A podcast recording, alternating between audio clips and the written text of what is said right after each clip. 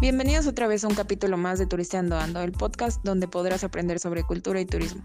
El día de hoy hablaremos sobre los gestores culturales, su función, su importancia y también los conocimientos básicos que esta profesión requiere para su ejercicio.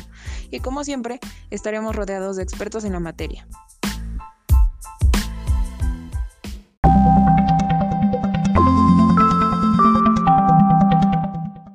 Los gestores culturales. Pongamos ese tema en la mesa, chicas. Bienvenidas.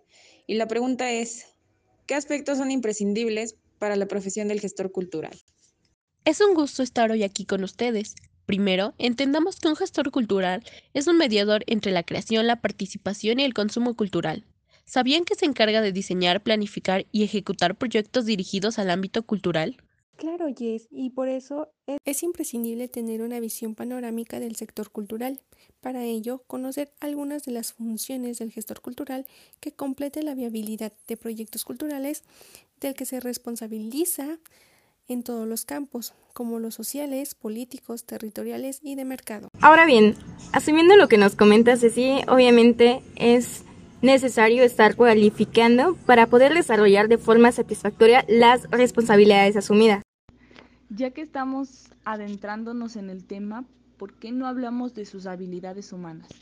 Ellos, como profesionales, deben poder desarrollar un trabajo artístico y cultural. Y dentro de su trabajo artístico, eh, deben tener una actividad productiva, creatividad, habilidad para trabajar eh, tanto en equipo como individualmente. Deben transmitir toda su motivación y todas sus innovaciones.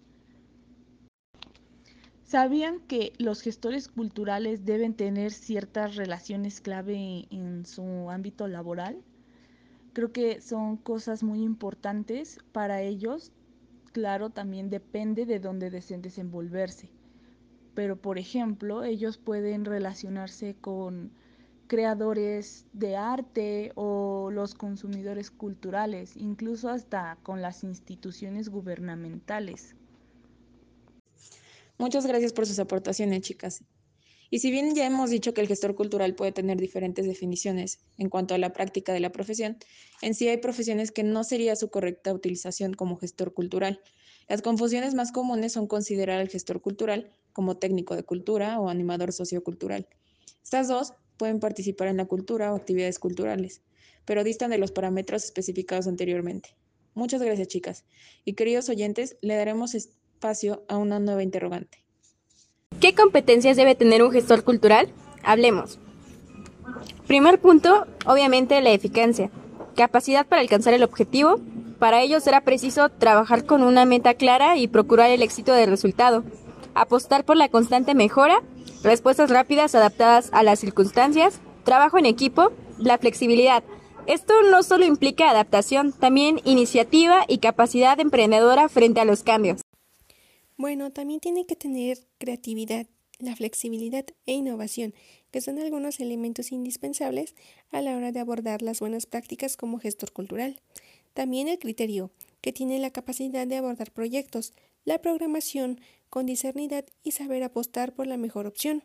También conocimientos de la materia, como añadir valor al proyecto, tomar decisiones en temas de gestión de forma razonada y el conocimiento óptimo para tener un nivel de conocimiento y poder valorar el trabajo, sobre todo en las prácticas artísticas. Necesita poder valorar e interpretar, detectar el talento que se requiere en un proyecto, la flexibilidad, pues el trabajo profesional se ve implicado en constantes cambios y dinamismos, del cual es preciso una respuesta asertiva. También implica tener la capacidad de adaptarse a los plazos de la gestión más formal, como informes, presupuestos y normativas. Por último, basado en lo mencionado en este capítulo, podemos decir que el puesto de gestor cultural es indispensable en la gestión y planificación de proyectos.